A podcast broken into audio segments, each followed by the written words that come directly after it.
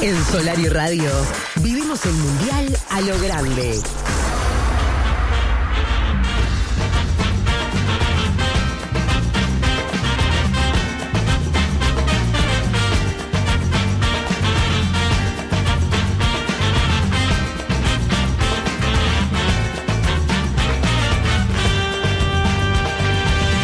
En Argentina nací, tierra de Diego y Leonel, de los pibes de Malvina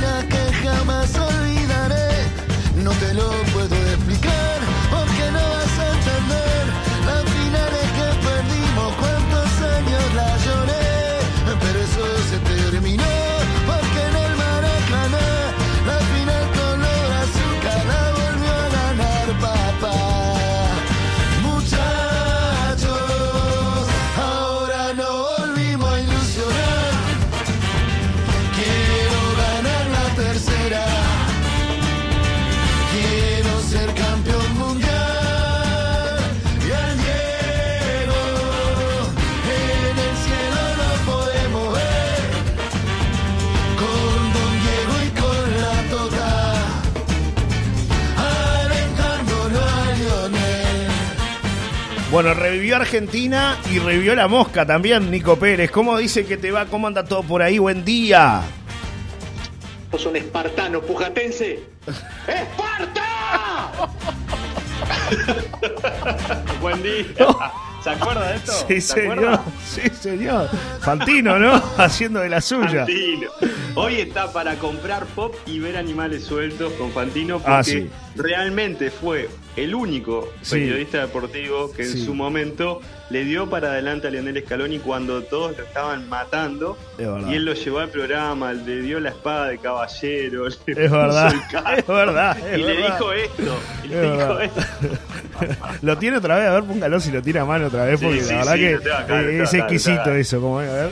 Eh, escuche, escuche. Ah, no, bueno, bueno. ¿Sos un espartano pujatense? ¡Esparta! Qué locura, por Dios. ¿Qué partido? ¿Qué me dice mi amigo Nico Qué Pérez con respecto a lo que se vivió partido. ayer? No, no, no. Tremendo. Primero, eh, que el pujatense, Lionel Scaloni, hizo un gran planteo. Sí, Eh, no fue avaro, sino que fue muy inteligente y se defendió atacando. Porque Sí. todos decían, bueno, va a jugar con línea de 5 para parar los tres delanteros de Francia. sí, claro. Sin monstruos. embargo, metió a Di María y lo puso por izquierda. ¿Por qué? Porque Francia podía complicarlos por la derecha atacando. Entonces hizo que el lateral francés no subiera, que además no pudo parar nunca No. Di María, y lo mató. Pero además de eso, creo que la selección argentina eh, para mí era candidata y era candidata Sí. por, por cómo llegaba emocionalmente y por las características que tiene el fútbol sudamericano Sí, sí. que a veces ante la adversidad, porque tenía más plantel eh, Francia, sí, sí. tiene más plantel Francia, tiene más recambio, tiene jugadores técnicamente y, y en velocidad que son impresionantes como Mbappé. Y lo demostró, ¿no? Pero cómo se vive el Claro. fútbol, claro, en 10 minutos se conectó y hizo tres Dio goles. vuelta al resultado, claro. Claro, por eso, ¿no? En, real- en realidad nunca estuvo ganando No, Francia. no, pero claro, eh, uno veía a Pero, Francia. pero forzó una larga Claro. y en realidad pensó, cualquiera que estaba mirando pensábamos, bueno, se murió Argentina. Eso Ya mismo, está. eso mismo, ¿no? Y además, el primer tiempo arrancó con toda Argentina, fue una planadora, hasta que llega ese momento donde Mbappé es protagonista, las cosas cambian de una manera rotunda.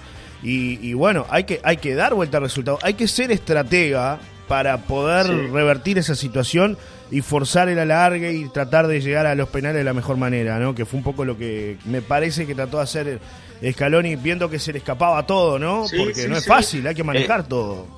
Creo que hizo una gran propuesta y planificación Scaloni porque Molina se lo comió a Mbappé, es cierto, pero también es cierto que estaba cansado ya en el segundo tiempo, por Sí, eso sí. pone a Montiel, por eso pone a Paredes, porque eh, la verdad De Paul hizo un buen partido, pero en un momento también estaba cansado. Después está la discusión, la discusión de si fue penal, no fue penal, si ah, este, si favorecieron a Argentina, si no favorecieron a Argentina, que eso, bueno, después todo el mundo empezó a hablar también, ¿no? De que si el primer penal del partido había sido penal o no. Eh, ha sido un- una copa tan rara esta. Bueno, para ti es penal, Nico. Yo creo que no hay. El problema son los criterios que están utilizando los árbitros. Claro. Porque como para mí fue penal, también tendría que haber cobrado por lo menos uno de los dos que le hicieron Uruguay. Claro. Eh, Sí, siguiendo sí. la misma línea de un contacto en el área. Que es cierto, nosotros vemos en la televisión una jugada en slow motion, súper relenteada. Tengan en cuenta la jugada en, en la velocidad normal, Tiempo que te real. tocan y te caes. También es cierto que los jugadores exageran las caídas. sí, todos. Pero en este caso lo, lo desestabiliza cuando el tipo se iba al arco con la pelota de María. Claro. Porque si pode- po- también podemos discutir el de Francia, que lo toca arriba. Y sí, lo toca arriba, hay contacto y lo desestabiliza. Sí, sí, claro. Te Podemos decir, poco, no mucho, no. el contacto para, para cobrar penal. Y capaz que si no cobraba tampoco decíamos nada. Claro, claro. Bueno, lo cierto es que creo que más allá de todo, este, fueron parejos por lo que se vio en el primer tiempo de Argentina y por lo que se vio en los últimos minutos del encuentro de Francia, ¿no? Que como que se despertó, trató de, de, bueno, de igualar las acciones, de hecho lo hizo, y después todo se dirimió en los penales, ¿no? Una final infartante, un 3 a 3 que creo que no se había dado, por lo menos que yo recuerde. La mejor final que vi en, Sí, en mi por lo vida menos fue esta. contemporáneamente, ¿no? Porque hay mucha gente que te dice, eh, porque decían, eh, fue la, la mejor final, decían los argentinos, yo estaba mirando el relato de DirecTV, eh, y alguien comparaba, la mejor final fue la del 50 por lo que significó por los 200 millones de hinchas brasileños, ¿no? Es lo que dicen, pero contemporáneamente de estos últimos años ha sido la mejor lejos, Nico, ¿no? De que hay televisación por lo menos, Sí, ¿no? lejos, lejos. Sí, sí, lejos. Yo creo que, por lo menos de la que me acuerdo yo, del 86 para acá, esta fue la mejor. Y por, por todo eso, porque fue cambiante, porque se van a alargue, eh, hay dos goles más en el alargue. Siempre Argentina hacía el gol y se ponía en ventaja, nunca tuvo en desventaja, pero es cierto que la última situación clara de gol termina siendo para Francia, la penúltima, porque Claro. después Lautaro Martínez tiene un cabezazo también. Sí, sí, sí. Lautaro Martínez, qué blandito. Ay, mamita, qué Le, le ha costado, le ha costado. Y bueno, Sí. son momentos. Si no, Sí. si no salía campeón Argentina, Lautaro Sí, Martínez lo estaba. del obelisco. Y- No, y- no, no. Iba a ser el próximo Higuaín, es la realidad, ¿no? El próximo Sí, Higuaín que lo sí, sí, criticaron sí. a más no poder. Terrible, porque tuvo dos, una cometió falta y la otra la cabeció afuera cuando cabeció solo y, y cabeció horrible. Y bueno, esas cosas del Eh, fútbol.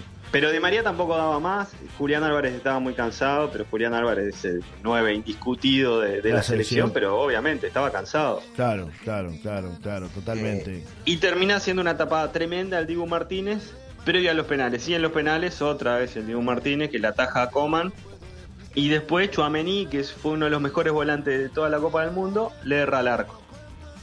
Sí, Y Argentina fue implacable en la definición. Y Claro. Montiel, quien eh, ingresó en el segundo tiempo, quien le pega la pelota en el codo y que una mano y un gol de Francia es lamentablemente gracias a él, eh, termina definiendo la serie de penales convirtiendo el último. Como que tuvo la revancha inmediata y bueno, saldó esa, esa mano que bueno, obviamente desafortunada, sí, sí, pero que obviamente si, si- si no ganas el partido te, te querés matar. totalmente. Nico, eh, ya para ir cerrando, distinciones individuales para Argentina, ¿no? En, en lo que ha sido esta Copa del Mundo, para mm, Messi, para el Diego Martínez, Enzo ¿quién más? Fernández, Eso el mismo. Sí, 3 a- eh, 3 a Messi 1 fue, el ¿no? mejor. ¿Eh? 3 a 1, Mbappé se llevó la, la bota de oro, ¿no? Por ser el goleador de Sí, la... Mba- la Mbappé Copa. se llevó la bota de oro como goleador con ocho anotaciones. Hizo tres en la final del mundo y no salió campeón. Eh, Messi hizo dos, tampoco es, Sí, es mucho menos. De hecho, terminó con siete goles Messi. Fue elegido el, el mejor jugador. Enzo Fernández fue elegido el jugador joven más valioso del mundial. Y el Dibu Emiliano Martínez, el mejor arquero, con un festejo tonto, poniéndose Eh. el, el guante en los genitales. sí, sí. Un, Cuando habla o cuando un festeja, la embarra. Anda para allá, bobo. Le tendrían que haber dicho. La un bobo. embarra. Tendría claro. que atajar calladito, Sí, sí. calladito y nada más. Pero Sí, bueno, eh, con, la, con los años creo que, que aprenderá y madurará y Sí. estas tonterías. Sí, sí. Lo cierto es que también para ir cerrando, de que eh, Argentina ya está en vuelo Sí. hacia Buenos charter. Aires, que va a llegar, claro, en un charter privado, va a llegar a Buenos Aires a eso de las 9, 10 de la noche, van a dormir los jugadores en Ezeiza y mañana saldrán por las calles de la capital argentina a festejar con su gente. Más de un millón de personas en el obelisco y bueno, algún loco subido a la cumbre del Ah, obelisco. sí, fue, sí. fue tremendo eso, tremendo, porque la verdad que te da la sensación de que un, se resbala, se se, cae, se hace- se estaba sacando una selfie. Tortita. No, no. Se hace no. tortita, Hay que ver si hizo foco con el celular, Sí, pero bueno. sí, sí. No, se hace tortita él y hace tortita a los que están abajo. abajo. Imagínate. Sí. Por acá me mandan algún mensaje, dice, buen día, la verdad que un partido infartante para mí, como siempre, lo favorecen. Cuando jugamos nosotros, iban a cada rato al bar. Pero bueno, no damos ganancia un mundial, todo injusto, buena jornada a los dos, dice Marianela.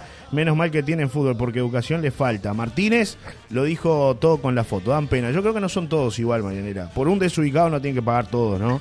No, este, Messi declaró muy bien. El resto de los jugadores declararon todo comportamiento muy, muy, tranquilo. Claro, El único que le erró fue el Dibu Martínez. Desubicado, un desubicado que siempre hay. Esto como, como en el trabajo, vio, como en la vida misma, siempre hay alguno que se desubica y bueno, esta vez fue el Dibu. Le erró. Le erró, de acá, de acá a Qatar le erró.